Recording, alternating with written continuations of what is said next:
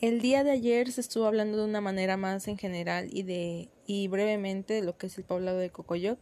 Hoy seguiría hablando de lo que es, pero de manera más específica. Pero antes voy a hacer una recapitulación de los puntos que se tocaron ayer. Se estuvo hablando de la construcción de la hacienda y al mismo tiempo de manera en general del poblado de Cocoyoc. ¿Qué era lo que se consumía anteriormente en Cocoyoc? Como tal no existía un platillo típico ya que Cocoyoc era muy pobre. Se consumía lo que lo común, lo ordinario. Y bueno, Cocoyoc comenzó a sobresalir gracias a la construcción del centro vacacional y de la misma hacienda, también gracias a los fraccionamientos que hoy en día se conocen como lomas de Cocoyoc. Los platillos típicos ya comenzaron a salir gracias a que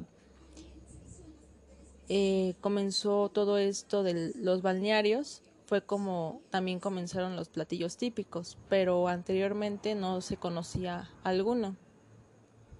Los platillos típicos que actualmente están pues es el mole, que el pozole, es lo que más se consume.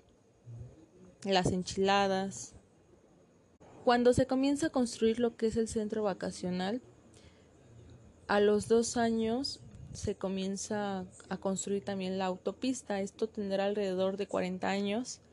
Anteriormente, antes de que estuviera la autopista, era pura tierra, puro campo. Eh, no había mm, como tal un camino que estuviera pavimentado. De acuerdo a las celebraciones que se realizan aquí, la más famosa es la del primero de enero. Eh, días antes de que dé inicio esta celebración que se le hace a un santo que se le llama el Señor de la Inspiración. Días antes comienzan a arreglar lo que son las calles con adornos azules y blancos.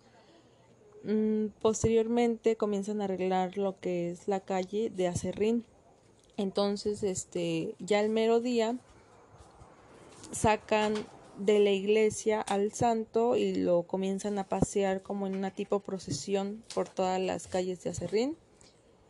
Y hay tres días de feria. Otra cosa que se me hace muy importante mencionar es que anteriormente la iglesia de Huastepet era la casa de de descanso de Moctezuma y este se iba a bañar a lo que se conoce como la Poza Azul. También los arcos de Cocoyoc en aquel entonces se utilizaban como canales de agua. Eh, fue por esa razón que, que, se construyeron porque lo ocupaban pues para pasar el agua. Esto bueno se hacía por la por la parte de arriba Era más que nada como su modo de, de transportar el agua. Cocoyoc significa tierra de coyotes. Este proviene más que nada porque anteriormente se decía que había coyotes, entonces incluso la misma hacienda tiene un logotipo de un coyote y una, una escuela secundaria también este lleva en su escudo un coyote. Es por esa razón y más que nada lo hacen como para darle un significado, un valor que se le tiene a este nombre.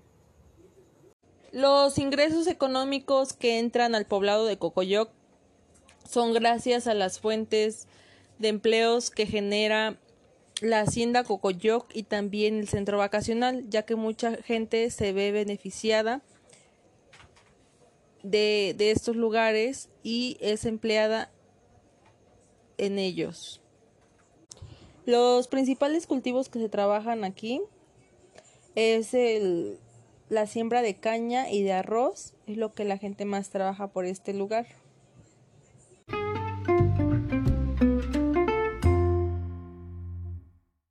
Otra de las celebraciones más típicas de aquí, pues es más que nada en Semana Santa, se celebra lo que, bueno, no hay como tal una celebración, pero se lleva a cabo lo que es el chinelo.